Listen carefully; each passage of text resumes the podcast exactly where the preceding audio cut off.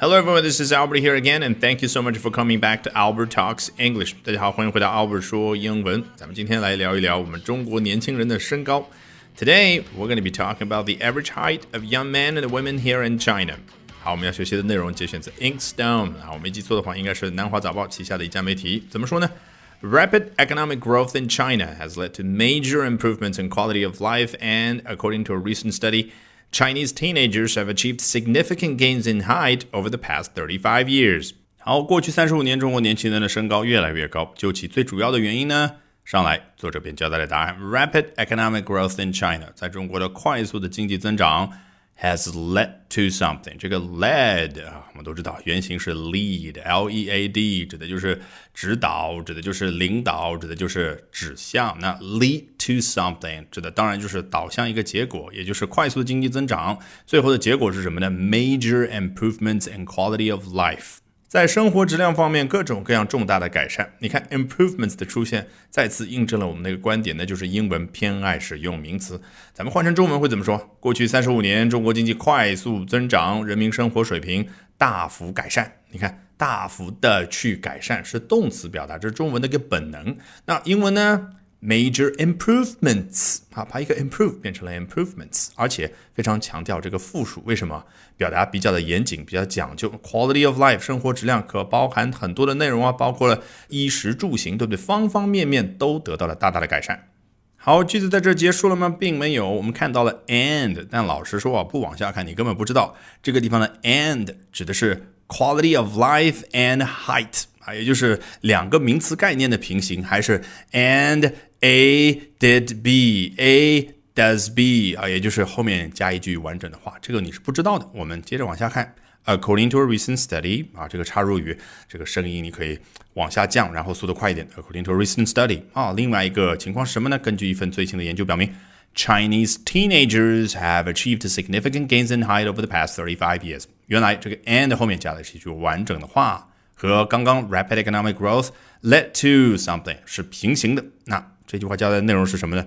中国的十三到十九岁的青少年，对我把 teenager 翻译的非常的具体，就是对应十三到十九岁这样的一个概念，have achieved significant gains in something，在某一个方面呢获得了重大的 gains。你看这个 gains 有没有让你想起来刚刚那个 improvements，对不对？各种方面的改善。这个 gain 原本它做一个动词表达获得某样东西，那 gains 在这肯定是一个名词，各方面的获得。就是有得有失那个得，那与之相对应的失，也就是有得有失的失，英文怎么表达呢？当然就是 gains 它的反义词 losses。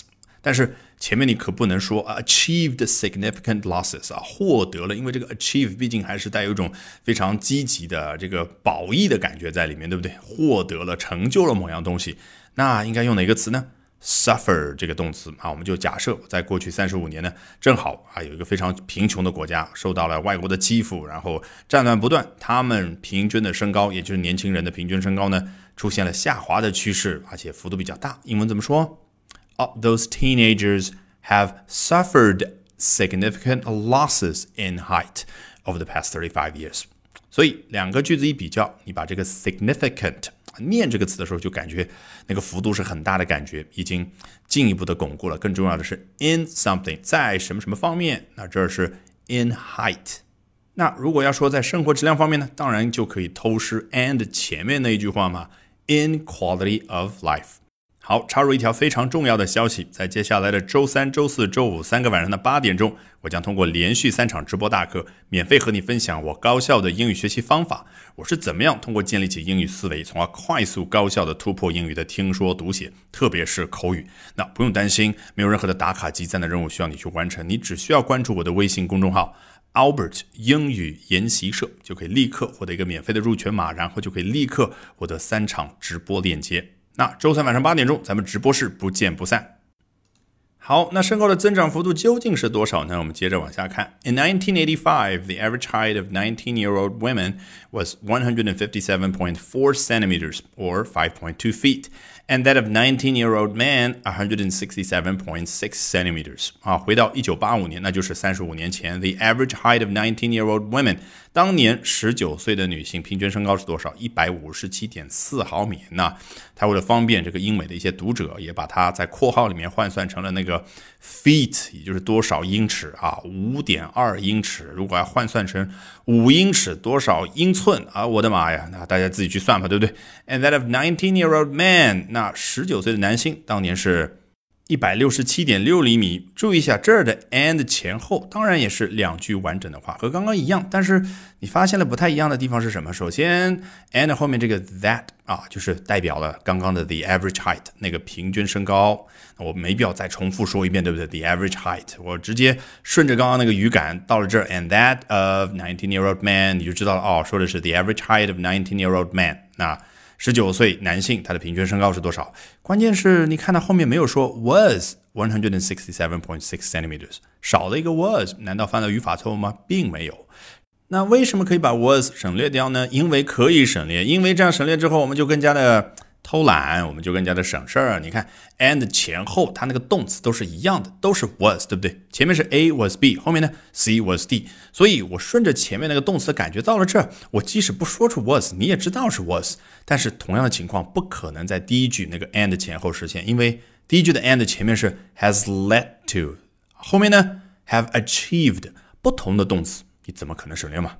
来下一句，In 2019, the corresponding figures were 163.5 centimeters and 175.7 centimeters respectively. 那回到了二零一九年的时候，也就是过了三十四、三十五年之后呢，the corresponding figures 这个相对应的两个数据是多少呢？